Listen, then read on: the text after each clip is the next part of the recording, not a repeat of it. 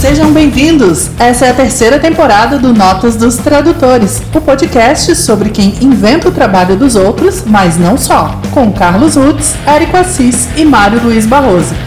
Bom episódio para você!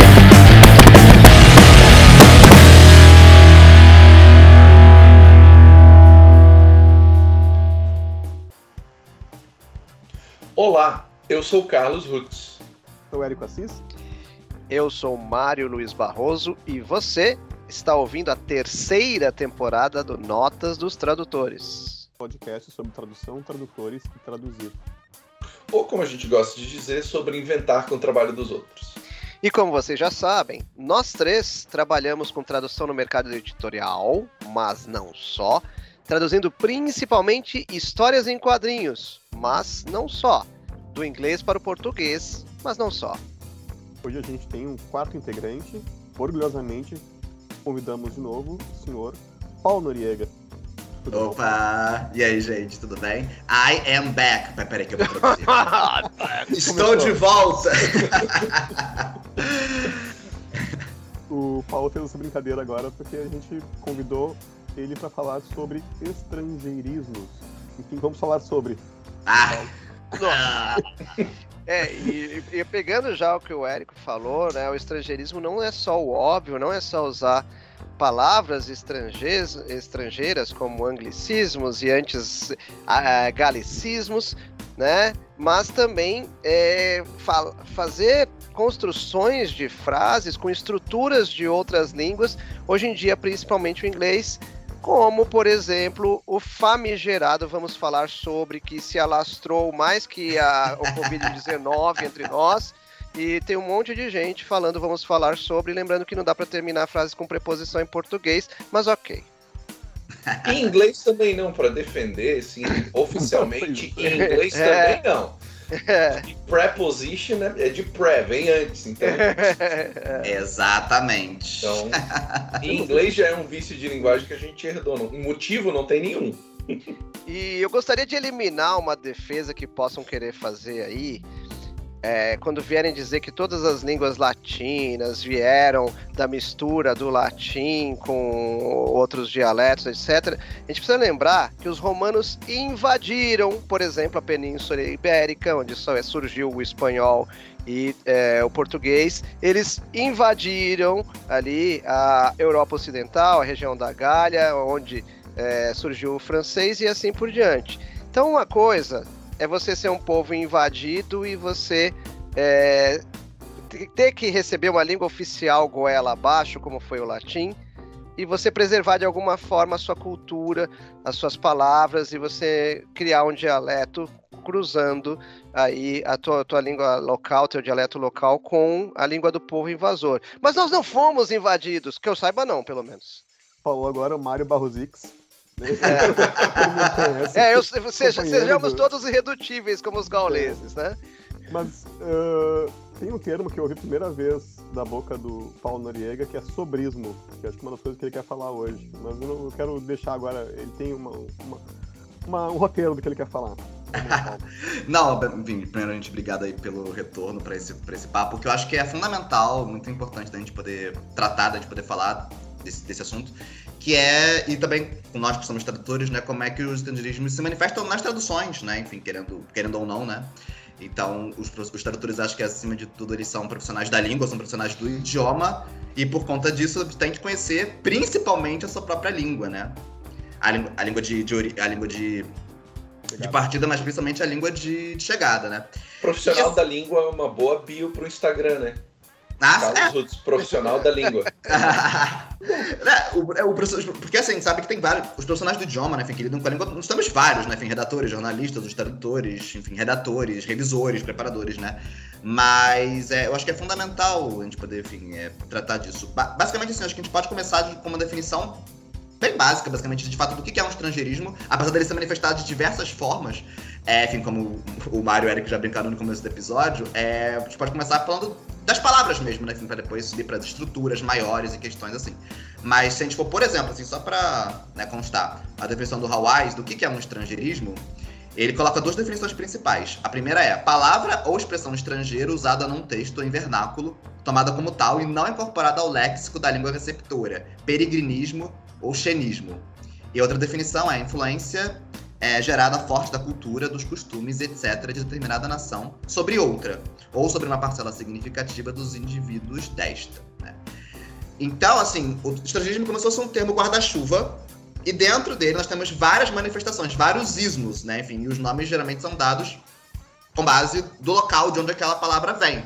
Né? Então, nós temos japonesismos e italianismos, anglicismos, que são os principais vilões atuais, os galicismos ou francesismos, é, enfim, japonesismos, é, enfim, até latinismos, inclusive eu descobri recentemente que, por mais que a nossa língua venha a raiz dela ter sido lá, o latim, é, tem é, profissionais da língua atuais, enfim, que já trataram disso, né? As palavras que a gente usa hoje um pouquinho, que são do latim, como por exemplo modus operandi, per se, etc., tem gente que acusa isso de latinismo, ou seja, se falamos português, não há por que mais usar essas expressões ou essas palavras, mas enfim. É... Festa no AP não é um latinismo. Festa no AP não é um latinismo. é. A própria renda per capita, né? É, exatamente. Então, assim, até pra isso a gente, a gente, se atenta um pouco, né? Enfim, óbvio que algumas pessoas passam um pouquinho de pano pro latinismo, porque, né, ah, mas, né, nossa, a língua, a língua mãe lá atrás. Mas até isso é interessante a gente parar um pouquinho pra, pra pensar, né? E como o Mário disse no começo, é, as línguas ao longo do tempo, né, enfim, beberam muito, obviamente, umas das outras, principalmente pela questão da dominação, né? Antigamente, basicamente, era isso. Chegava no território, se tivesse gente, não tinha problema, dominava aquilo lá e falava, agora você vai falar a minha língua. E, né, e, literalmente, né, você vai falar a língua que eu falo, né? Então a, a, a, história das línguas tem muito a ver com a questão de dominação, efetivamente. E eu acho que nas línguas modernas, né, então nessa configuração atual que nós temos, né, no nosso caso, no bloco né, das línguas românicas ou neolatinas, né, o português, o francês, o espanhol, etc., enfim, essas línguas modernas e, e outras também, ela já tem um corpo linguístico relativamente forte, sólido, que já dá conta de muita coisa, né? E geralmente eu sinto que são esse, o nosso bloco é o que mais chia, o que menos gosta, né? Tipo, das coisas que tem de vir das outras línguas, assim, né? O bloco é... tradutores, quer dizer, né? É, o bloco dos tradutores, e, e também não, e até mesmo, acho que as, essas línguas mesmo, tipo assim, no espanhol, o francês, por exemplo, acusam, não gostam muito de, de interferências de outras línguas, né? Tipo, se a gente já tem uma coisa e tal. Geralmente a galera fica tipo, shh, né, assim, daquela aquela chiada. Porque o que acontece? O estrangeirismo também não é que ele sempre, sempre seja ruim. Né? Geralmente, quando o. É, por exemplo, pessoas que já escreveram, já trataram disso em livros, etc., se queixam do estrangeirismo, na maioria esmagadora das vezes, é se debate a questão da utilidade daquela palavra. Basicamente, assim, não é tipo que não possa, não poder, não, a gente não possa pegar palavras dos outros, mas a questão é a utilidade real. Então, se já temos uma palavra, por que, que a gente está pegando a de outra pessoa? Porque é legal, porque é, enfim, elegante. E até essa questão do fascínio mesmo da língua dominante, né? Que, que é cool, né? É, é, exatamente. E o cool aqui no Brasil só não pega de vez porque, pelos motivos que a gente já sabe, mas já pegou outros países. Os franceses falam cool, os espanhóis falam cool também. Então, assim, é, é isso, é, é, é, isso, né? Então, se reclama muito desse fascínio que se tem, né, enfim, em relação à cultura, à língua barra cultura dominante, né? Porque língua e cultura estão sempre muito associadas, né? O latim, já, o latim já teve a época dele, o francês já teve a época dele, né? A gente queria ser francês no passado, e hoje a gente quer ser americano. Isso aí é, é algo também na linha do, assim, a pessoa achar chique né? E Exatamente. o chique é uma, uma, palavra de origem francesa. Exatamente. Exatamente. Né? Mas, assim, é um galicismo que ficou, mas, né? mas, de qualquer forma, né? É, o chique ou elegante, etc. Né, o, chique, o chique francês é com C mudo, em português há muito tempo já é com QE e, e assim por diante. Mas é que as pessoas se acham muito mais elegantes, descoladas, transadas, chique, se é, se elas utilizarem, no caso, o termo inglês, né? Então, é, hoje em dia é muito assim, ah, eu vou marcar um date, ah, aquele cara é mó boy lixo. Então, é, é, são, são coisas que vão entrando e, na verdade, assim, a gente já tem não só um, mas a gente tem toneladas de sinônimos que é, que podem ser usados, mas é claro, como esses sinônimos talvez já tenham sido usados em algum determinado período de tempo, eles são considerados cringe, ou seja, eles são considerados ultrapassados, ou como diriam os franceses, démodé. O démodé, é, Mas tudo bem, né? Segue o jogo. Uhum. Paulo, antes da gente seguir com os exemplos mais específicos, é, queria te perguntar se tu acha que se encaixa nisso hum. no, no que a gente está debatendo estrangeirismo. Hum. Claro. O, o efeito rebote do português do Brasil uh, sendo adotado pelos, pelo pessoal mais jovem em Portugal. Ah, por causa de isso. televisão, por causa de internet, isso gerou uma revolta gigantesca, porque disse assim, minhas crianças estão falando maneiro, e ah, aí sim. vão dar um rolê, e não sei o que, e os portugueses apavorados, assim, da onde está surgindo isso? É verdade. Na internet. É verdade, isso aqui é um, é um, subtópico muito interessante, porque também nos meus estudos, o que, que eu descobri, né? A gente, é, a gente se engana achando que simplesmente é essa questão de uma, de uma língua para outra, né? Entre, entre falantes da mesma língua, né, que compartilham oficialmente aquele idioma, também existem os ismos, esses ismos. Então, por exemplo, quando uma. Apesar de ser hoje em dia, não consigo lembrar de um exemplo palpável, assim, né? Pelo menos acho que na contemporaneidade, mas se uma forma própria de Portugal começasse a ser muito usada aqui tem um nome, a gente chamaria isso de lusitanismo. Esse caso que o Carlos disse lá, eles chamam de brasileirismos, ou seja, tipo assim, eles não falam que isso é português, falam, não, isso é um brasileirismo que deve ser evitado a todo custo. É isso. Não, estão falando grama, não falam relva, né? É essa coisa do Lucas Neto, né, que bombou no passado, né, teve essa repercussão, né, do, do, Lucas Neto, né, o irmão do Felipe Neto, que ele estava indo lá fazer, acho que, apresentações lá, e, e o Brasil tem uma influência cultural forte em Portugal, e as crianças expostas, né? Então saíram em vários portais notícias falando disso. Algumas notícias, inclusive, de alguns pais falando que estavam é, levando seus filhos a pra terapia, tipo, tipo, terapia, alguma coisa assim, tipo, pra, sei lá, expurgar, sei lá. O... é a nossa vingança, é a nossa vingança. Os brasileirismos, sei lá. Eu, eu não moro em Portugal, mas eu moro num país aqui no Rio Grande do Sul que ah. as crianças assistem Neto uh, e começam a falar que nem carioca, a gente acha estranho também. É o carioquismo. Exa exatamente, exatamente. Mas, mas é, então assim, é muito curioso, assim, mas agora falando de verdade dessa questão. Óbvio que a gente brinca aqui, né, piriparará, enfim, né, é, é, é a revolta, né, enfim, é o mundo não dá voltas, ele capota, né? Essas coisas. Né? mas, mas assim, mas eu acho que no fundo. Óbvio que assim, né? Tem muitas coisas lá que sim, tem. Você vai ver os comentários, né, na época que foram veiculados. Tem, obviamente, muitas questões xenofóbicas mesmo. A gente sabe que isso acontece, né? Que isso é verdade, isso rola mesmo. Mas, assim, tirando essas pessoas, enfim, tirando esses casos mais extremos de lado, eu acho que isso tem a ver muito com o que é, o, é muito cerne dessa discussão. É a questão da sua identidade, de alguma forma, estar ameaçada né? Ou seja, a forma própria que você tem de falar e de enxergar o mundo, porque a língua é isso, né? Como é que a gente vê o mundo, enxerga a realidade? É pela nossa língua, né? Tudo passa por ela. Então, a partir do momento que você de fato começa a importar ou falar de uma forma que não é própria sua, isso gente causa revolta, né? Porque de certa forma é isso, você está se corrompendo, né? Tipo, de certa, né? E, isso que o Eric falou é muito legal, interessante também, porque aqui no Brasil mesmo, às vezes as pessoas que moram no Nordeste, vêm pro Sudeste, incorporam, né, todo o modo de falar, perde o sotaque. Para algumas pessoas vão dizer que essa pessoa tá perdendo, de certa forma, a identidade dela, porque ela tá querendo virar, virar conscientemente ou inconscientemente, eu acho que na maioria das vezes esses fenômenos são de uma forma inconsciente, é isso. Você quer ser o outro. E o estrangeirismo nada mais, eu acho que no fundo, numa, ou numa camada mais é, profunda ou não, você quer ser o outro. Então é isso, você quer ser francês, né? Você quer ser americano, etc, né? Enfim. Porque a criança, óbvio, né? No caso de criança aqui especificamente, é legal a gente também falar disso, porque lembrem vocês, a criança, nós quando éramos crianças, a gente não julgava as estruturas. A gente não fala, tipo assim, olha um galicismo, ah, é um anglicismo. Tipo, a gente é, a gente fala, a gente reproduz aquilo que nos é dado, aquilo que está diante de nós, né? Então não tem um julgamento, né? E, só, e isso é muito importante da gente frisar, porque, a, por exemplo, né, hoje, né, nessa era que a gente está vivendo, vocês vão encontrar na livraria livrinhos, por exemplo, lá, Os Pets, por exemplo, né? Que já é uma realidade, né? Pet, né? Então, não é bichinho, animalzinho, animal de estimação, é pet. Então vamos supor que a criança que é exposta a isso e o que ela mais vê é isso, ela vai entrar em contato com uma palavra que não é nossa, né? Que a gente já tinha várias formas de veicular, e isso começa a sair de circulação, né? Tipo assim, ou seja, é um, um, um entre aspas, uma espécie de um soterramento gradativo, né? As palavras que a gente tem, elas vão perdendo espaço para outras.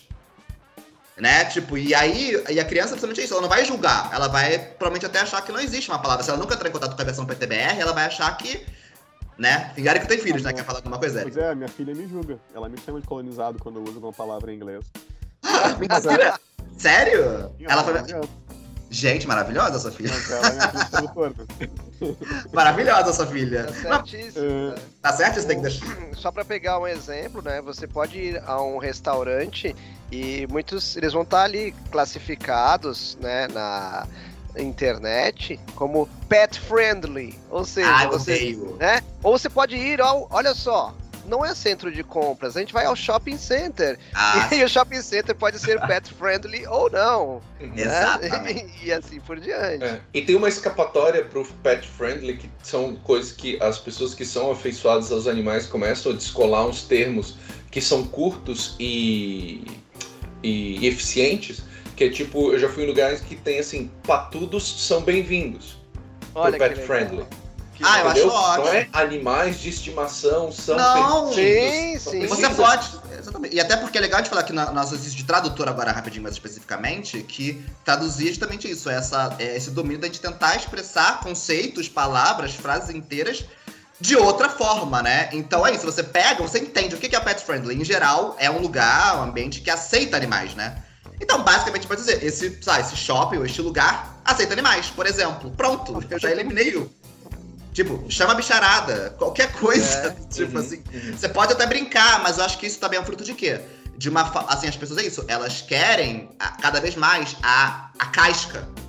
Uhum. Na, é, é, elas não querem a, a, ideia, assim, elas não param para pensar no cerne daquela palavra ou daquela expressão, elas querem a casca pura e simplesmente. Então é isso, tipo assim, ah, quando a pessoa fala, você é um fit cultural para a nossa empresa, por exemplo, porque em inglês tem isso, you are a fit, né? Tipo, você, então a pessoa ela quer a palavrinha mesmo, assim, sabe? Ela não quer pensar ou trocar o raciocínio. Não, ela. Enfim, Mas olha que, que louco, assim, uma coisa de todo, todos nós aí, cada vez mais. É, há muito tempo, cada vez mais acessíveis os computadores e etc. Você vê, a pessoa prefere falar uma coisa imensa, como fazer um download, em vez de simplesmente baixar. Quer dizer, é... a, geralmente fala, não, o inglês é mais objetivo. Sim, é tão objetivo que você vai fazer um download. Não, baixar. Que tal usar baixar? Exatamente. Né? Não tem é, isso também. Exatamente. Então, é, é, e são coisas assim. Quem nunca, ao revisar sua tradução, se deparou com Halloween? Gente, não existe Halloween no Brasil, ah. é dia das bruxas, viu? Ele está chegando em novembro. Deixa eu dar um alerta a todos. Halloween não existe. Halloween é nos Estados Unidos. Aqui, se você quiser comemorar alguma coisa, é dia das bruxas. E isso é reflexo do imperialismo, do imperialismo cultural mesmo, né? Que tá, que, que tá aí, no caso, né? Por que, que a gente quer né, comemorar ou celebrar isso. Tudo bem que brasileiro comemora, celebra qualquer feriado que você colocar, na verdade, né? Quanto mais melhor. Mas mesmo assim, é isso, né? Eu acho que isso é um reflexo. Porque a gente aqui, a gente, a gente até no, na época do, do, Dia dos Namorados, lá deles, a gente celebra o quê aqui? O Valentine's Day, né? Tipo, enfim, é, você é meu Valentine, ai meu Valentine, que lindo, né? Chega fevereiro, o Instagram Aí o, o mais bêbado pede um Valentine's, né? Mas é isso. Fala aí. Paulo, eu sei que você já estudou, né, um pouco da história dos estrangeirismos e tal. E uma coisa que eu ouvi, e nunca fui a fundo nisso, mas é que o Império Romano, ele dominava um território novo e ele não impunha, ele não impunha a língua. É, hum. Ele a, a língua, eles deixavam o povo lá falar do jeito como falava, mas a língua acabava entrando por causa do comércio, por causa Exatamente. dos do gibis, do seriado, do, do, do é, é. Né? Mas enfim, de, de, outros jeitos, né? E é aquele soft power, né, acontecendo. Soft power. Olha o soft power aí, ó. pra dominar de outro jeito, mas eles não colocavam. Não, vocês têm que falar latim. Não, mas assim, fica mais fácil pra vocês, né? Mas é, vocês falem. É. O latim não é o, a, a da história, né? Tipo assim, o, a, as nossas línguas né, do latim, elas vêm do latim. Que, depois fala do latim vulgar, na verdade, né? O latim do, do povo, né? Dessas. dessas, dessas é, como é que posso dizer? Que pra eles seriam, tipo assim, essas corruptelas, né? Sim. Né? É, tipo. E. É, pra muitos, se um romano falam que se um romano ressuscitasse hoje, eu visse a gente falando, e iam falar, tipo assim, o que, o que é que vocês estão falando, né? Que diabo de latim é esse que vocês estão falando? Mas é interessante porque, assim, a gente. É, assim, é, porque, óbvio, quando a gente traz esse assunto, né, as pessoas sempre vão dizer que, tipo, ah, mas isso sempre aconteceu, isso é cíclico, mas aí o que acontece? É. É, é, é, a gente não tem como comparar o que aconteceu no passado com o que acontece hoje. Né? Tipo assim, eu acho que as, as circunstâncias são completamente diferentes, né? Tipo, antigamente é isso, era dominação, era troca, pessoal ali, aquele contato diário. Tipo, já há um bom tempo nós somos um povo livre, né? Somos um país livre, as nações todas são livres, né? Então, entre aspas, se a gente pensar friamente, assim, friamente, isso não deveria estar acontecendo tanto mais, de certa forma, né? Mas o que eu sinto é isso, com a globalização trouxe um outro momento para a história das línguas. Eu acho que a gente está vivendo, na verdade, hoje, aqui agora, conversando com vocês aí, né, na internet, um momento único, novo, inédito, que não é a mesma coisa que acontecia de fato é, lá atrás. Só que hoje é muito mais rápido, é muito mais colossal, né? Enfim, porque tá todo mundo trocando, né? Todos os países trocam, de certa forma, uns com os outros, mas percebam que se a globalização, muitos falam que aquilo, ah, essa, essa, maravilha, essa maravilha nos traz milhões de possibilidades, periparoró, enfim, óbvio que nos traz. Mas percebam que o que a gente pega é tudo do inglês. Tipo, a gente tá pegando, sei lá, da Dinamarca, da Grécia, da Espanha, a gente não tá pegando, sabe, a gente não tá pegando nada praticamente do, dos outros lugares. Ou, ou nada, né? Então. E exportando. Ah, é, a gente exporta, é. Exatamente. Nem exportando. Né? Nem, nem, é, nem exportando. Tipo assim, no máximo, assim, tipo, ó, eu sei que o Brasil exporta muitas novelas, né? Tipo, pra fora, por exemplo. Mas o quanto que, por exemplo, isso impacta de uma forma lá, eu não sei. Até porque tem lugares que vão dublar também as novelas, né? Então vão trazer mais pra, pra, pra sua realidade. Então, assim, é difícil também até saber muito o que, que o pessoal lá fora tá absorvendo do português. Mas, assim, a gente vê que, independentemente da época, é sempre isso. Uma cultura, uma língua que domina e que influencia todas as outras. E o inglês, ele conseguiu essa proeza dele pegar todas as frentes. É a língua da tecnologia, é a língua da ciência, é a língua da cultura, do entretenimento. E acho que ele conseguiu essa façanha, né? Tipo, ele pegou tudo. né? Então não tem como, de fato, isso não acontecer, né? Tipo, enfim, eu acho que é aquela história, óbvio que a gente tá aqui lançando reflexões em cima disso. E quem somos nós, né? Enfim, né? Tipo, né? Super, Superman, né? Pra ficar ali, né? Tipo, barrar, né? Tipo, ah, impedir. Mas o que eu acredito, na verdade, é que cada um aqui pode fazer na sua, na sua esfera na verdade, né? E no, e no, seu trabalho, né? Porque nós somos enfim, profissionais da língua, né? E como é que a gente vê isso no nosso trabalho? Diga eu até, até, não, até vou lançar uma pergunta para os caros colegas de banca. É, na verdade, o, o quanto que vocês traduzem para o português e o quanto que o nome de uma atualidade, que é a língua falada no Brasil, o português falado no Brasil atualmente, é, vocês permitem que vaze para tradução para ser considerada uma boa tradução, uma tradução atual, porque afinal de contas nós estamos usando termos em inglês, né? Então, é, o quanto que é válido, por exemplo, o, o Carlão traduziu o é, para script I'm Not Okay With This, que foi mantido com o nome inglês por causa do seriado. Isso é uma, uma outra história, uma necessidade até de, de fazer igual. Mas claro. o, o, quanto que seria necessário é, colocar um boy lixo em vez de, de, um. Ah, não, ah, pô, esse cara é um canalha, é um traste, alguma coisa assim, ou qualquer, qualquer coisa assim. Então, o quanto que vocês permitem, porque assim, boy lixo é atual. Você, você marcar um date é algo que, que, que se fala hoje em dia, uhum. é, em vários locais do Brasil. O quanto que, em nome da atualização, com lágrimas nos olhos, vocês permitem o estrangeirismo na sua tradução? Cara, o boy, eu até eh, não precisei usar, mas eu acho usável, porque o som não atrapalha. Date eu evitaria, porque o som não é igual à escrita e eu já não sei se vai bater tão imediato assim. Mas uma coisa que eu já usei é brother com acento e com D. Vem cá, meu brother. Hum. Hum. Entendeu? Porque aí eu tava querendo representar literalmente as pessoas que falam brother pra irmão, parceiro, Cara, amigo, etc. Exatamente. Mas é um brother avacalhado, com O e D.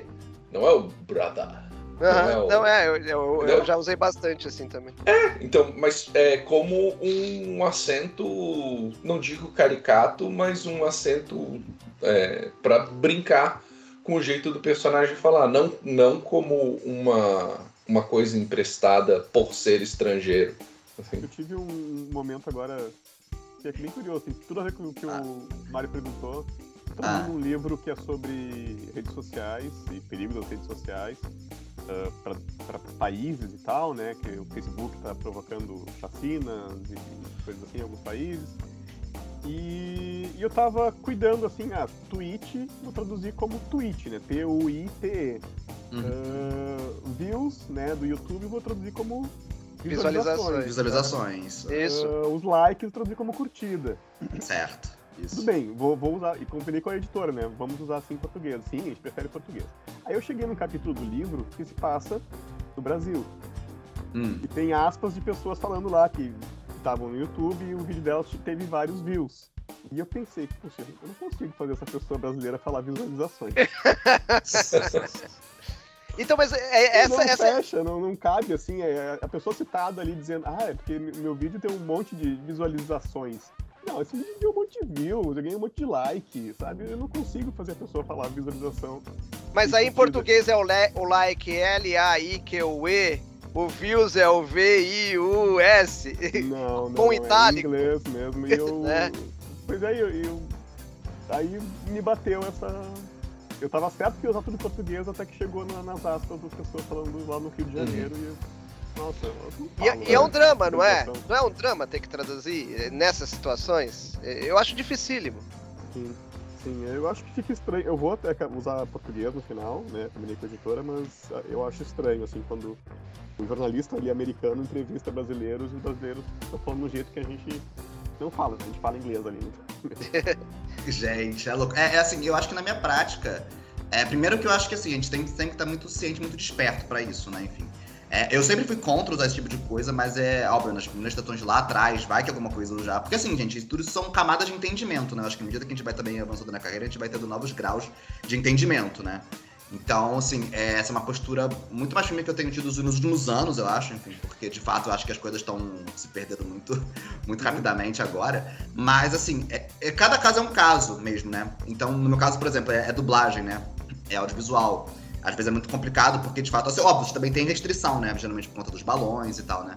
Mas o problema da dublagem, dá um exemplo que eu, que eu tive que usar, por exemplo, numa. num, é, que foi na comemoração de 20 anos do, do Harry Potter, que tá na HBO Max, por exemplo, né? Tem os atores lá sendo entrevistados.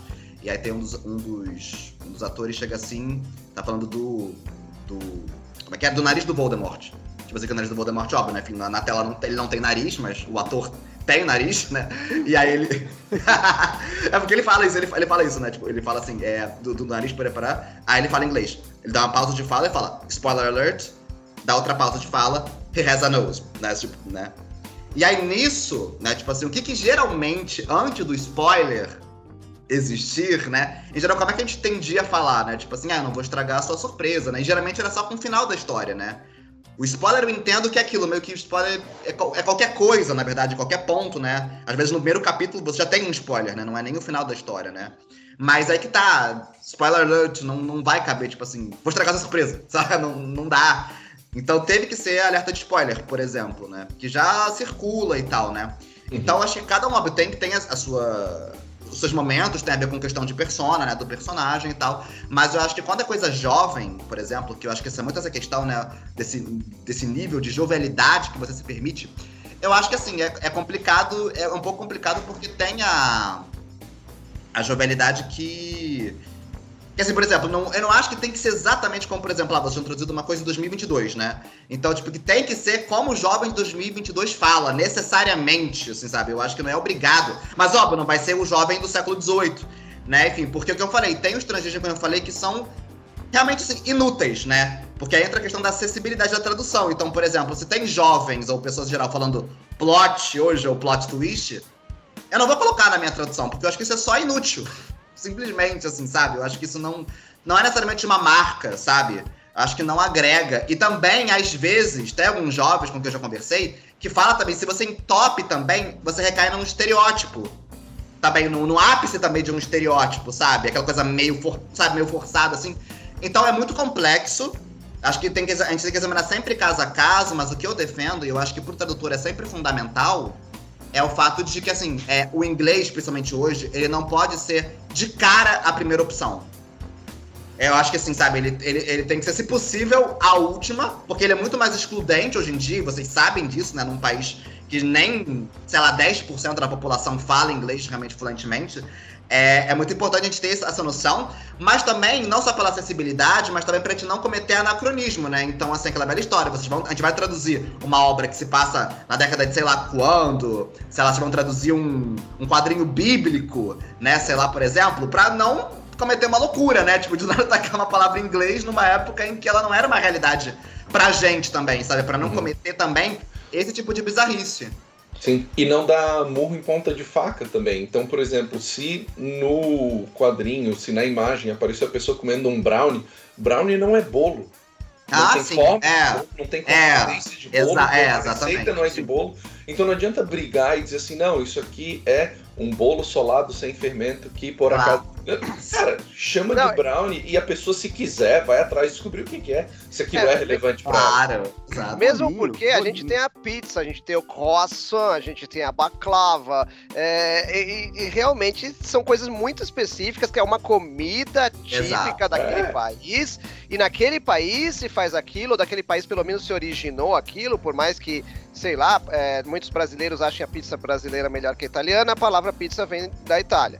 É, então, é, é, muito isso. É, e só para emendar, hum. em termos de acessibilidade, né, por acaso o Paulo é, traduz para dublagem. Eu acredito que o tradutor de dublagem hoje ele tem uma responsabilidade muito maior do que o, o tradutor da legendagem no sentido de acessibilidade. Porque uhum. a, o da dublagem, até um analfabeto vai poder se informar ou se divertir com o teu produto fim. Com certeza. Não, exatamente. Eu acho que, assim, a... Obviamente, de forma nenhuma falando, falando mal das legendas, mas é fato que a dublagem, assim, se a gente for pensar no, no, no, público que a dublagem acaba pegando, né, é muito maior. Né? Como o Eric falou, a gente pega os analfabetos, a gente pega os analfabetos funcionais, a gente pega as crianças que não sabem ler ainda, né, estão naquela fase, né, enfim, mínima de alfabetização. Os idosos também, lá pelas tantas, não conseguem mais ler com a mesma velocidade, né, da, da juventude. Então, a legenda também, para alguns idosos, vira um certo empecilho. Então, assim, a dublagem tem isso. Né? Que, que foi? Preguiçosos. é, exatamente, preguiçosos, porque é, você, você, quer, você, quer, você quer cozinhar e você quer ouvir, né? Então você pode ficar ouvindo ali a obra, então a dublagem acaba pegando muito mais gente. E a dublagem, eu vou até ressaltar aqui, ela, ela nasceu, na verdade, né, por questões técnicas, né, antigamente, mas os, os países principais que a dublagem começou a, a surgir, como por exemplo a Itália, etc., a dublagem tinha um caráter muito nacionalista mesmo. De blindar as influências estrangeiras, assim, e de exaltar o idioma local, né? Tipo assim, é... então não deixa de, de, de ser isso também, né? Sim. Mas hoje é fato que, assim, hoje como tem o mercado, né, no mundo, né, o audiovisual cresceu exponencialmente, né, vocês sabem disso, a era audiovisual é essa, né, que a gente tá vivendo, né, essa... Uhum. E, mas ao mesmo tempo você vê que, então tem muitos agentes, tem muita coisa acontecendo, mas eu sinto que mesmo no meu ramo, muita gente acho que não tá 100% desperta, né, porque essa, assim, essa contaminação hoje excessiva do inglês, seja nas palavras, nas estruturas e tal, e muito por conta da internet, né, porque o brasileiro não sai da internet, então o português da vida real acaba virando português da internet. É, é, muito reto, se retroalimenta, né, muito rápido. Então surge um meme, surge um bordãozinho novo e aí todas as empresas já querem usar no dia seguinte de uma forma completamente, eu acho que indiscriminada, sabe? Até o Banco do Brasil, tipo, por exemplo, que é um banco, ele fica falando tipo assim, bora, partiu, tem sei lá o que o Wiki, tipo o Banco do Brasil, sabe? Uhum. Que, nossa, porque não é, não é um banco pra frentex, é um banco tipo jovem, sabe? Fala, Érico. Eu acho que a gente pode ir pra tua lista, quero, eu sei que tem uma lista muito bonita. Ah, tá. A lista? É, de alguns que eu consegui catalogar, porque assim. Ah, antes também de, de falar a lista, só uma coisinha também. A questão das palavras, entre aspas, de certa forma, soterradas, né, com o tempo, eu acho que a gente só consegue ter uma dimensão disso, né, quando a gente, a gente olha pro passado. Então, assim, quem se interessa mais por essa área, como eu dei me interessando, é legal olhar para o passado e ver quais foram algumas palavras que, por exemplo, nessa disputa, né? Quando entra uma outra, geralmente de uma outra língua, que quase que tendem a ganhar no longo prazo, sendo que a gente já tinha. Então, assim, eu vou só citar duas, por exemplo, que são bem atuais e que, tipo, hoje em dia, óbvio, a gente não usa sem grandes problemas, né? Mas é só importante entender o, o papel que a gente tem, né? Mas, por exemplo, envelope. Envelope é um francesismo, é um galicismo. A gente já tinha uma palavra própria para isso, que se eu não me engano era sobrecarta. Só que se você perguntar para alguém o que é uma sobrecarta, a pessoa vai, hoje vai ficar meio, né, ponto de interrogação. Mas a gente já tinha uma palavra. Tem um texto, eu não tô conseguindo encontrar no meu celular, mas depois eu mando para vocês. Um texto que um amigo meu me mandou de um cara na época lá dos galicismos, porque a galera lá atrás lutava também. Né? Tipo assim, muitos tradutores da época, estudiosos, tentavam blindar os galicismos de, de todas as formas possíveis, assim, muitos até chegando a criar, tentar criar palavras mesmo, né, em português, e uma delas é o cardápio. O cardápio foi uma tentativa do menu não entrar aqui. E se o menu volta hoje é por conta do inglês. do menu né, do, do, inglês. Mas é. Então tem o um envelope, como eu falei, né? Enfim, que já tinha uma palavra e o francês imperou. E o dançar. Porque o dançar veio do danser do francês. E o verbo para dançar mais perto do latim mesmo é o bailar, muito presente no espanhol, por exemplo, até hoje. Né? Então, assim, é. É curioso. É, não, mas é, mas é que tá, a gente não. A gente, quando, é isso, né, gente? Porque a gente, a gente nasce, a gente herda a língua em um dado momento, né? Do tempo. Então, é engraçado que assim, as pessoas, elas também. Isso aí fica a reflexão, mais uma reflexão das melhores que a gente tá lançando aqui. Mas eu acho que é isso. A, a, por mais que um povo abrace algo, a realidade linguística não muda. Então, por exemplo, por mais que uma palavra, ela, tudo bem, ela é dicionarizada, o pessoal incorporou, abraçou aquela palavra, aquela expressão com muita força, mas ela continua sendo estrangeira, assim, tipo assim, pelo menos essa é na minha concepção. Tipo, um galicismo sempre vai ser um galicismo, um anglicismo sempre vai ser um anglicismo, por mais que ele seja abraçado, assim, sabe? Eu acho que não, a gente não. É, enfim. Porque a gente, mas a gente entra numa questão um pouco individual, né? Mas eu acho que é isso. A realidade linguística não pode mudar porque o povo gosta ou porque o povo abraça, né? Ô, Paulo, só jogar aí uma curiosidade, aí, um desafio para você. Você acha que em algum momento aqui no Brasil, provavelmente nos anos 60, alguém, depois de construir aquela super estrutura que não seria uma galeria, cismou de fazer alguma propaganda? Isto não é um centro de compras, isto é um shopping center? Nossa. É, pois é, é, é esse, esse estrangeirismo que você tá falando, né? Tipo, por exemplo, a gente pega na shopping, mouse, outdoor. Outdoor, tem outdoor também, né? Por exemplo, Sim, né? não é um esse... cartaz, né? Outdoor é errado, né? É. Ah, sim, é, exatamente. Para o pessoal da. A gente vai, a gente vai, a gente vai lá pra fora fala, né? Ah, it's an outdoor, né? Tipo, o pessoal ficar. Uhum.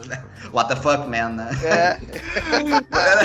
não, porque, porque, porque tem isso, né? Tipo, esses estrangeirismos que chegaram aqui, tem várias versões pra eles. Eu não sei, tipo, de onde que as pessoas tiraram, né? Enfim, como é que o shopping ficou shopping, né? Enfim, como é que enfim, o mouse ficou mouse. Porque o que acontece? Nessa era da, tec, tec, da tec, começo, né? De tecnologias e tal. Tem outros países que, por exemplo, traduziram coisas, né? Então, por exemplo, em Portugal, o shopping, até onde eu sei, é centro comercial mesmo. Que é o que o shopping, na verdade, é. Não deixa de ser, né? Um centro comercial. O, o rato, né? Enfim, é, o mouse, né? É rato em Portugal, por exemplo, né? São, porque o que acontece? O inglês, ele, ele usa muito da coisa que várias línguas usam, obviamente, a gente também tem aqui, mas eles usam de polissemia. Né? Eles pegam uma palavra que já existe e aplicam em outro contexto. Então, o que a gente chama de bug, no contexto tecnológico, já tem a palavra lá bug, né? Enfim, que é inseto, né? Enfim, então, eles vão reaproveitando, né? Ao longo do, ao longo do, do tempo. É e o primeiro bug era um inseto, né? O inseto comeu ah, um fio do computador. Ah, não sabia. Ah, cara, não sabia. É. E aí, o defeito do computador disse assim, what is that? It's a bug. E, a bug, e o bug ficou. Porque o primeiro foi literal.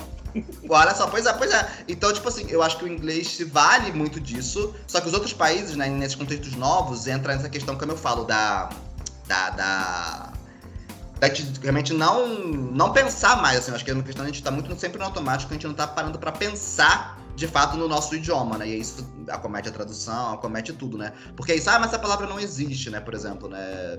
Por exemplo, ah, então a gente vai ter que usar a palavra do outro. Mas muitas vezes as palavras novas lá são criadas lá porque elas nem existiam também lá no inglês ou com aquela acepção, né? E acho que ninguém se esforça para tentar, de fato, é trazer para enfim, para cá, tipo assim, porque, ah, mas não é a mesma coisa, mas é que tá.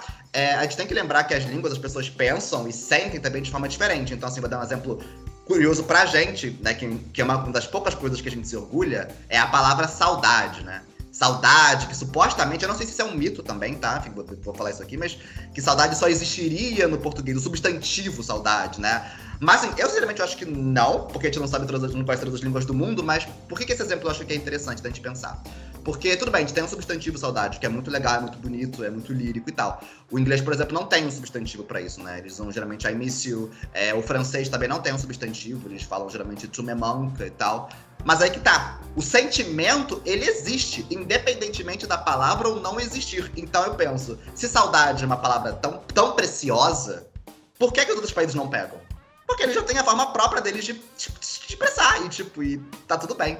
Só que a gente não, né? E nisso, voltando à listinha do Érico, aí que a gente tem as palavras hoje em dia, né? Que cada vez se alastra mais, que é do inglês, né? Inúteis. Plot, subplot, plot twist, serial killer, pet, skincare, spin-off, wallpaper, sticker, popstar, rockstar, hack, insight, twist, feedback, bodybuilder, gap.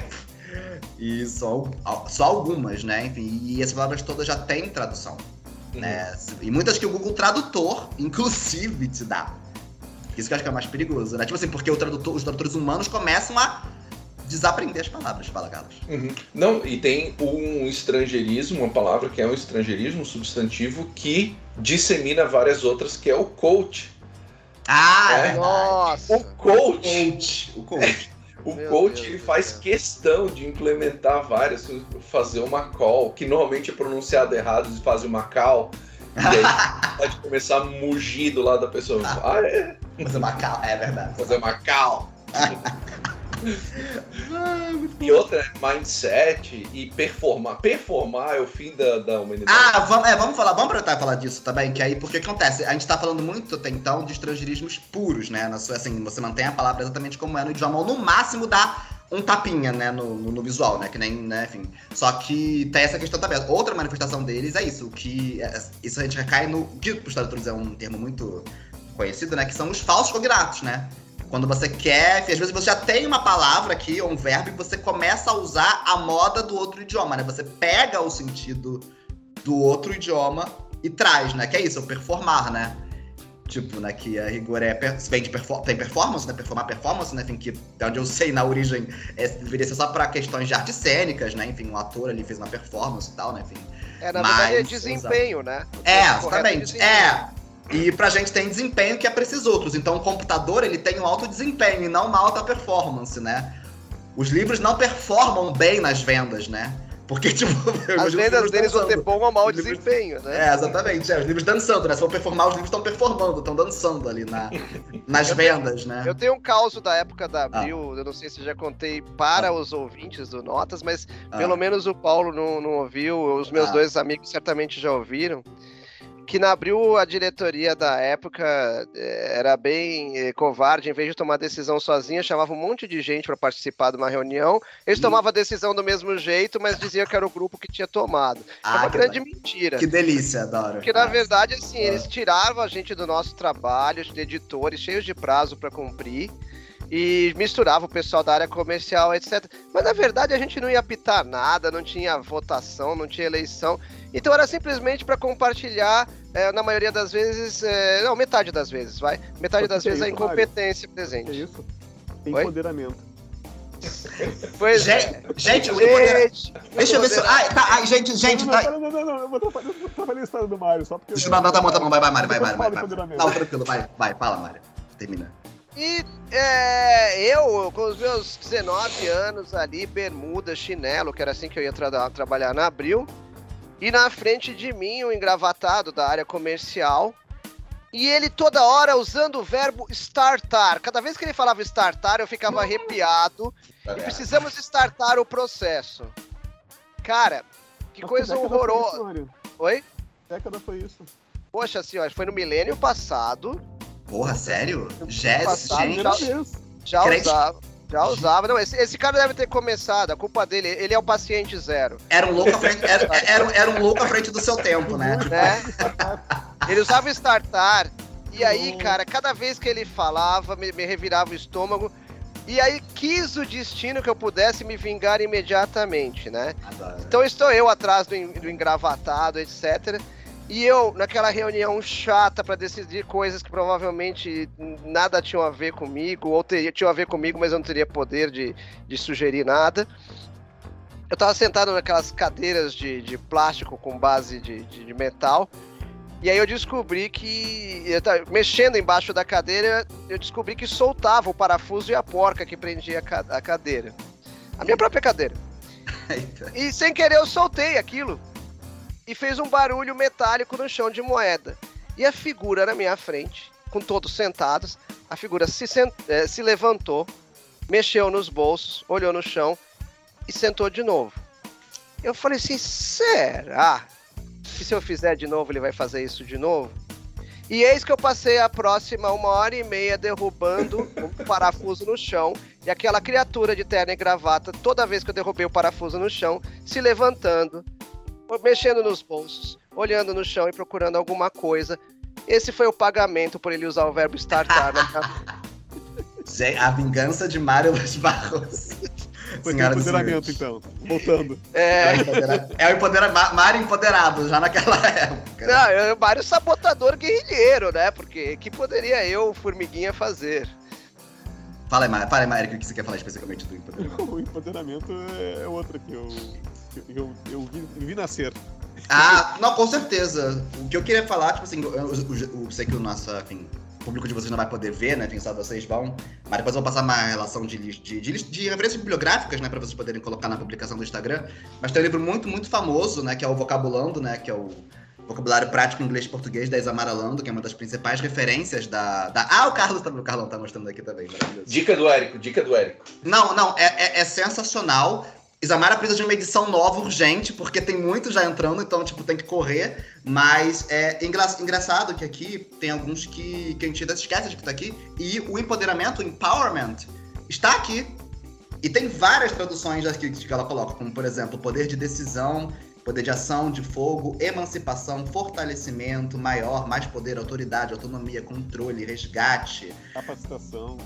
Exatamente, tem vários aqui, né? Mas o empoderamento acabou, gente sabe, né? De modo geral, venceu, porque pessoa, o pessoal quer ver a palavra, quer ver o poder ali, né? Tipo, né, o poder. Exatamente. É, e, não, e é decalque total, né?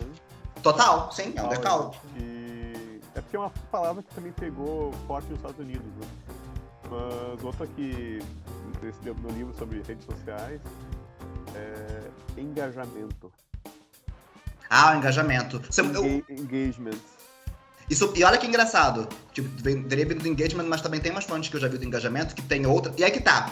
Quando a gente vai ver etimologia, é uma coisa que é um pouco chata, porque é um processo, gente, muito sério, mas é muito difícil. E às vezes tem fontes divergentes. Porque, por exemplo, eu já vi também do engajamento que teria vindo do, fran do francês, engagement. Também. Sim, sim, sim. Mas a origem exatamente é francesa ali, para chegar no inglês. E é. chegou pela gente não pelo inglês, não chegou. Porque tem. Exatamente, não tem isso, porque tem negócio que dá a volta, né? Uhum. Mas você tem. Dá, dá pra trazer pro envolvimento, sabe? É, uhum. mas é que pegou, principalmente na discussão de redes é sociais, é, é engajamento. É que, tipo, hoje, como se usa. engajados. Exato. Hoje, como se usa engajamento, sim, mas uh, se a gente for ver, tem referências antigas do engajamento com relação ao serviço militar. Que ah, engajar era fazer o obrigatório e permanecer. Assim, ó, fulano engajou. Então, esse engajar é bem antigo, assim, não tem nada a ver com o engajamento que é se usa. É o oposto até, né? né? Porque o engajamento de, de confronto também, né? Que, que usam bastante no, no, no militarismo hoje. Uhum. Ah, sim, sim, sim. Você entendeu? E, a, né? e, é engraçado, porque do mesmo jeito o engagement para eles é ficar noivo ou assumir um compromisso, né? Ah, olha só. Quer dizer que tem significados completamente separados. Não, não posso falar, porque eles estão se envolvendo, né? Na, uhum. sim, sim, sim. Na guerra, tão tomando Exatamente. das armas. Todos os casos aí. Uhum. Tem mais na sua lista, Paulo? Não, assim, acho que eu trouxe essas palavras, tem várias outras, mas assim, eu acho que é porque o que irrita um pouco, como eu falei, todas essas palavras que eu listei são palavras que, de novo, que já tem tradução, aquela vez já tem tradução, né? Então eu acho que é muito importante as pessoas, principalmente vocês que falam muito para tradutores ou possíveis aspirantes a tradutores, né? Mesmo que não vão para de quadrinhos, que pensem nisso, assim, né? Tipo assim, a gente não pode desaprender o nosso próprio, as, nossas, as nossas palavras e o nosso próprio idioma, no fim das contas. Né? Eu acho que, que, que, é toda essa discussão, na real, tem a parte transcendental dela, mas que é, mas que é isso, assim, porque todos nós somos responsáveis, né? Enfim, toda vez que alguém, que um de nós, por exemplo, se, se não, né, não assim, vai no automático, prefere privilegiar, quando num contexto que, tipo, poderia usar uma palavra que já é mais própria nossa, coloca a palavra do outro, né? É, o que que significa? Porque a gente está, de certa forma, ajudando aquela palavra que a gente já tem a ser soterrada. Assim como a gente já soterrou coisas que, os galis, que alguns galicismos fizeram, por exemplo, soterraram palavras em português que já existiam, o que que a gente agora está fazendo nessa época, nessa era, assim, sabe? É, o futuro, óbvio, a gente vai ver, a gente sabe, a gente vai ver essa história até um dado momento, né? Mas é importante a gente ter essa noção mesmo do que a gente está fazendo. Diga, Érico. Tá. É, o Érico tá sem microfone som. desligado. Tá, tá, tá mudo, Érico. agora, agora, agora sim. Oi. Eu tenho amigos, principalmente da área de tecnologia, que eles defendem, quando a gente começa essa, essa conversa, e eles estão sempre assim, não só encaixando palavras em inglês, mas também usando estruturas em inglês no português, e eles começam a defender que, ah, mas a língua muda. E a gente tem que aceitar que a língua ah, é a mesma. Claro. Você vai começar a falar voz me ser? Ai, sim, não, velho. Esse, esse argumento. Qual é a tua defesa pra esse argumento? Então, esse argumento é justamente isso, tipo assim, porque uma coisa não, uma coisa não tem nada a ver com a outra. O Vossa, Mercê, o Vossa Mercê, pelo que a gente sabe, né, enfim, ele foi acontecido de uma forma muito, de fato, de curtamento da própria língua e é um fenômeno próprio da língua. E eu acho que é importante a gente também colocar essa, essa, separação, né? Quais são os fenômenos próprios nossos, que todas as línguas pelas quais todas as línguas passam, né? Então, por exemplo, vamos dar um exemplo aqui, mas sei lá, por exemplo, é quando o pretérito mais que perfeito, por exemplo, né? A, gente, a versão simplificada dele, né? A gente vê ele na escrita, né? A gente não tem como saber se ele era muito comum na, na, na, na fala, por exemplo, né?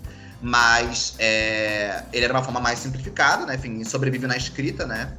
E mesmo assim tá a perigo, né? Porque tem editora que não gosta, etc. Né? Mas assim, depois a gente. Mas hoje ele tá vivo na forma composta, por exemplo, né? É, o, como, a gente, como a gente fala, né? Tipo assim, é, ah, eu tinha ido, né, por exemplo, né? Uhum. Coisa, do, coisa do tipo assim, né? E você vê também que não é nem pela lei do menor esforço, né? Porque são duas palavras em vez de uma, então tem essa questão da lei do menor esforço aí. E também o, a questão do. Peraí, do. Dessas mudanças, por exemplo, o subjuntivo. Há quem prevê, tem gente que prevê que o subjuntivo em algum momento vai acabar. Porque a gente tem algumas. As pessoas têm algumas dificuldades com o subjuntivo, né? Por exemplo, quer que eu faço, em vez de quer que eu faça. Né? Tipo, às vezes a gente deveria usar concordância. Ah, eu achei que o Érico fosse um cara legal. Tem muita gente que fala, eu achei que o Érico era um cara legal. Então, por exemplo, só, tem gente que, dá, que prevê que daqui a, sei lá, X tempo o subjuntivo pode ser que ele desapareça. Mas isso se dá por uma questão própria da nossa língua. Isso não tem nada a ver com o outro, com o que é externo. Então, assim, não dá para comparar esses fenômenos com os fenômenos atuais, porque as principais. Óbvio, a, a, língua, a gente tem várias forças agindo o tempo todo, né? Aqui, na, aqui outro exemplo contemporâneo da língua portuguesa, que outras línguas também estão se deparando com esse mesmo fenômeno, é a questão da. Não vou, não vou me aprofundar aqui, né? A questão da linguagem neutra, linguagem inclusiva, né? Por exemplo, né?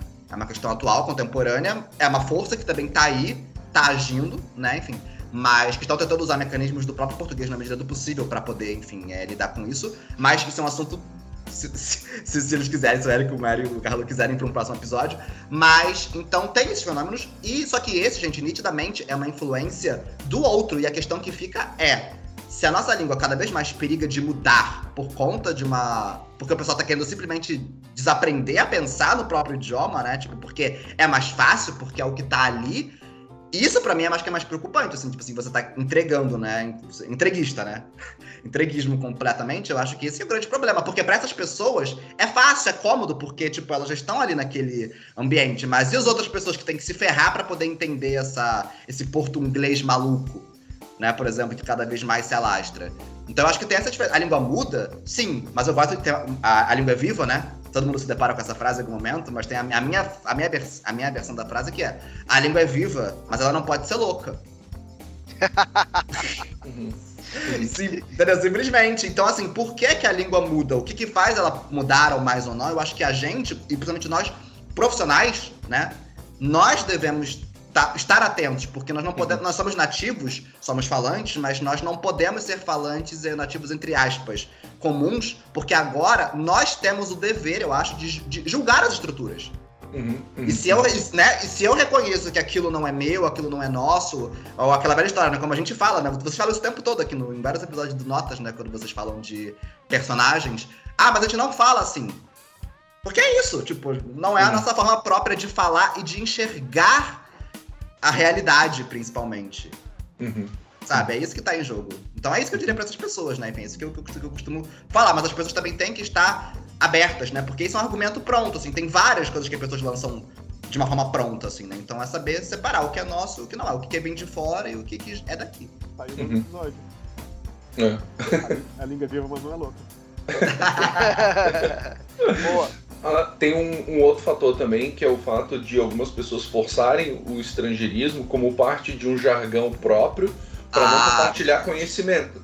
Então, isso acontece muito no direito, isso acontece na medicina, é de fazer questão de usar uma palavra que seja de, é, é, que esteja enclausurada naquele jargão, para quem vem de fora achar que essa pessoa sabe muito por estar tá usando uma palavra diferente do que poderia ser usado normalmente. Então, no direito a gente vê isso direto, na, na medicina, então, é, estagiário ou. Nossa, agências de publicidade, cara. É, você entra na agência de publicidade, exatamente. você está num outro país quando você tá, entra numa agência de publicidade. O... Fala em outro país, você tem uns exemplinhos de três países é, de reação a estrangeirismos. Primeiro, Estados Unidos. Se o filme é absurdamente é, um sucesso estrangeiro, eles refilmam com atores americanos e fazem o filme de novo. Se é um relativo sucesso, eles dublam. Alemanha. A coisa mais rara que você tem para encontrar na Alemanha é um filme na versão original. A cidade imensa como Frankfurt só tinha um cinema onde se passava filmes é, com três salas, onde se passava filmes é, de Hollywood em inglês. Todos os outros são dublados em alemão. E voltando a Portugal, muitas das nossas novelas elas é, eram antigamente redubladas ou tinham legenda porque não existia aí a, a, a, compreensão, né? É uma compreensão mais difícil. Acho que pararam de legendar e dublar porque acho que o, o, a quantidade de brasileiros, de coisas em português brasileiro que chegaram lá foi tão grande que eles acabaram se acostumando. Mas existe, você vê que nos Estados Unidos é uma resistência até cultural. Um filme que não está dublado em inglês ou é, é refeito em inglês não desperta o interesse do público americano. Por quê? Porque não é a minha língua, não está em inglês, eu não vou me dar o trabalho de ouvir. E uma postura talvez, mas. De ler também, eles não gostam de ler. Sim, exato. É. E a mesma coisa para a Alemanha, para não falar assim, ah, os americanos preguiçosos. Não, os alemães, eles preferem que dublem também. Né? Então, assim, existem posturas de outros países quanto. São coisas que ajudam contra o estrangeirismo, né? Ajudam. Na Alemanha, eu vi muito da Espanha. Tem um amigo, inclusive, que mora na Espanha e reclama muito. Um amigo brasileiro que mora na Espanha reclama muito disso, que ele não consegue encontrar um filme com legenda, tudo dublado. Sim, e às vezes mas... ele já chegou ao recurso de baixar o filme antes e levar o áudio para ficar ouvindo no cinema enquanto tá passando o filme dublado. Mas sabe... Mas o que é engraçado do, é, disso, assim, porque óbvio, eu acho que essas modalidades elas ajudam, né? Mas ao mesmo tempo, né? Mas acho que é o, o nosso cerne um pouco aqui.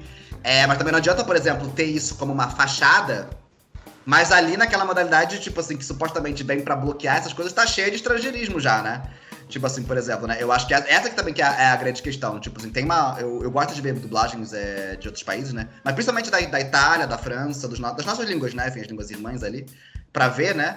E aí, tipo, eu lembro que eu vi uh, um trechinho de uma música da Pequena Seria, Pequena Seria 2, itali em italiano, e aí tem eles tem dois versinhos e eles rimam tipo, sei lá o que, blue, que eles usam eles também usam eles têm azuro, mas eles também têm blue, que supostamente teria vindo do francês. E é tipo é um, o blue num verso e o outro verso termina com rendezvous. Ou seja, um estrangeirismo que rima com outro estrangeirismo. assim, sabe, você, você já vê essas coisas, mesmo no francês, no, no, no, no, enfim, no italiano e tal. Tem inclusive uma palestra que eu vou deixar, depois eu passo o link para vocês, para vocês colocarem na publicação, mas que é sensacional. E ela que abriu muito, assim, acho que o meu pensamento, que é uma palestra de um TED Talk. Essa palestra é de 2014, 2015, então, assim, já faz um certo tempo.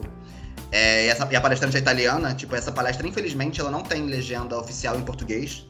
Ainda vou ver em algum momento até se eu consigo providenciar isso de alguma forma, vou contratar alguém para legendar em, em, português. Eu acho que essa palestra é, é sensacional. São quase uns 20 minutos. É, mas ela tem, é, por enquanto ela tem para quem quiser, quem souber italiano maravilha, mas quem não souber, mas quem souber inglês pode usufruir dessa palestra em inglês por enquanto, oficialmente, né? Mas que o nome da palestra é From Bello to Beautiful: What's Going On with the Italian Language. Uau!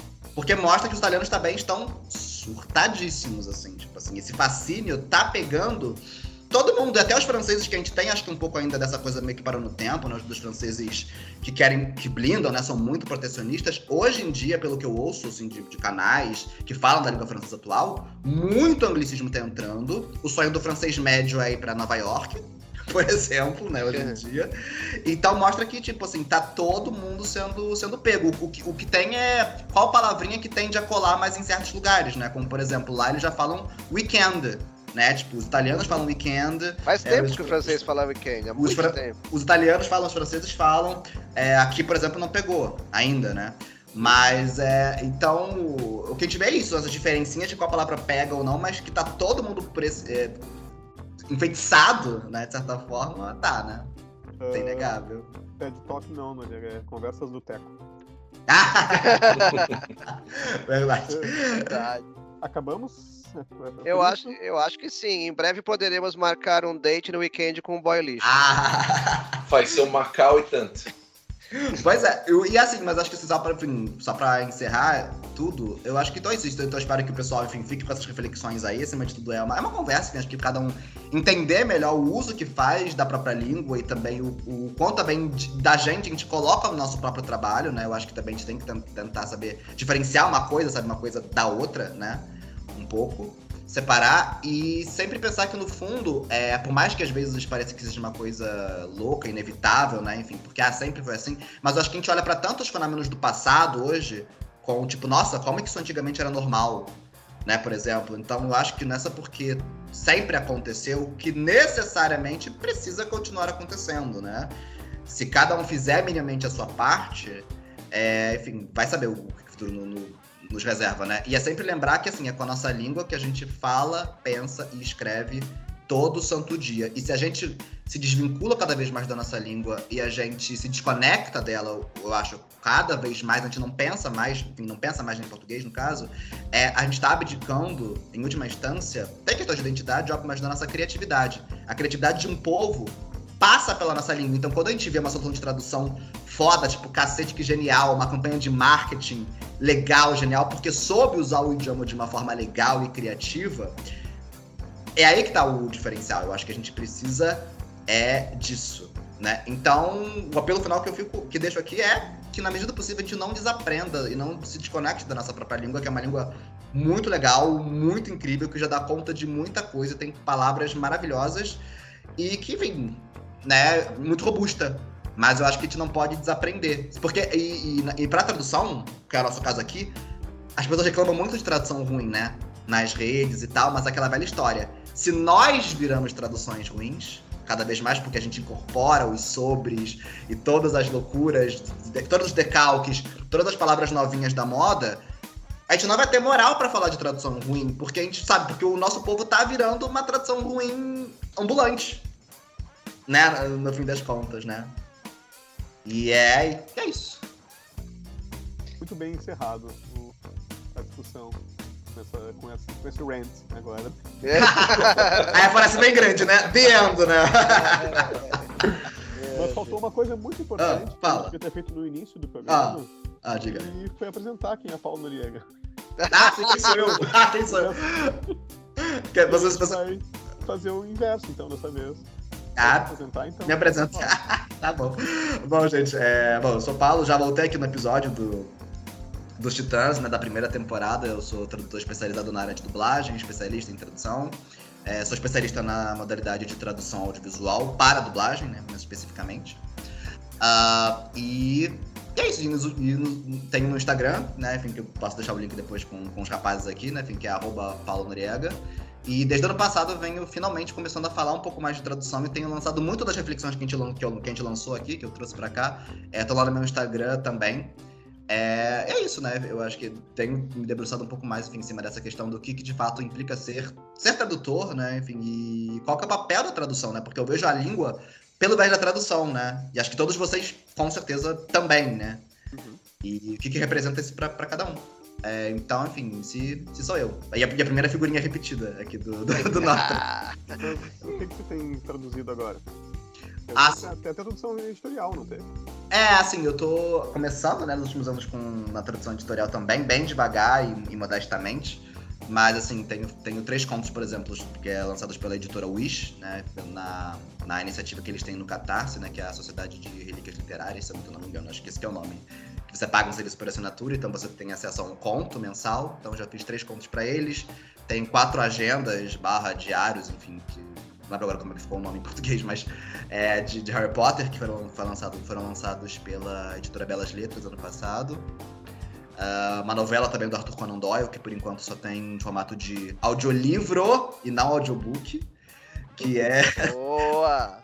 Que é o. se chama Parasita, na né, inglês Parasite, né? Uma do Arthur Conan Doyle, né? Aquele gênero que é né, maior do que um conto e menor que um romance. É, e tô começando no ramo editorial também, aos pouquinhos aí.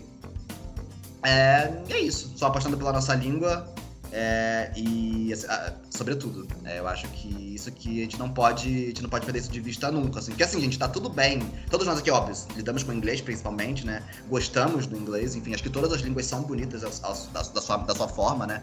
Mas o problema é o endeusamento do outro. Eu acho que isso ficou acho que bem claro aqui, né? O problema é, é você endeusar e colocar o outro acima de, de tudo, né?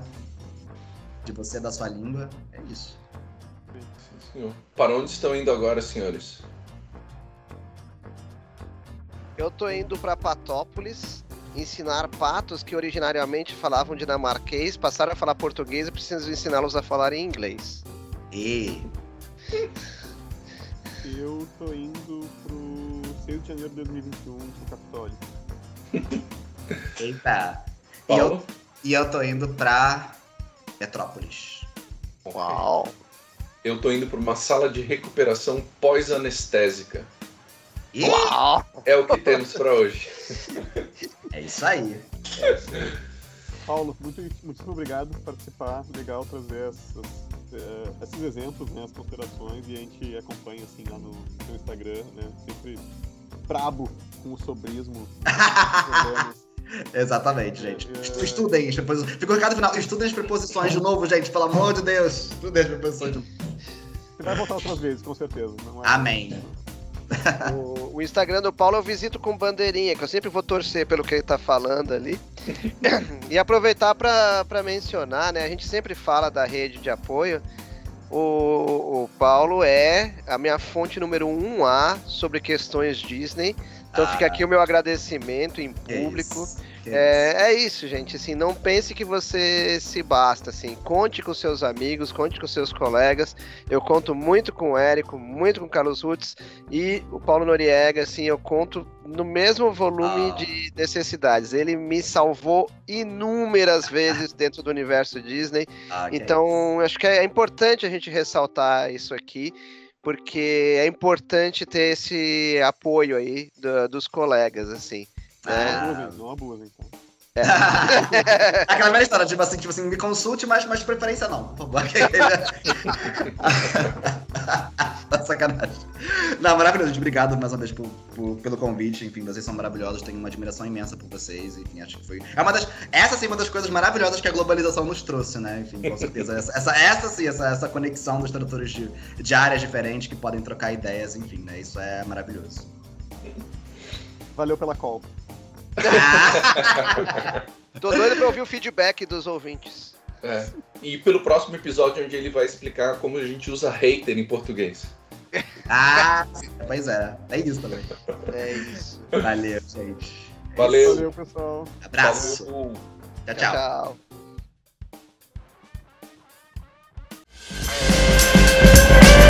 Esse foi mais um episódio do Notas dos Tradutores. Acompanhe nossas redes para mais informações: Twitter, Instagram e Facebook, além do seu agregador de podcasts preferido.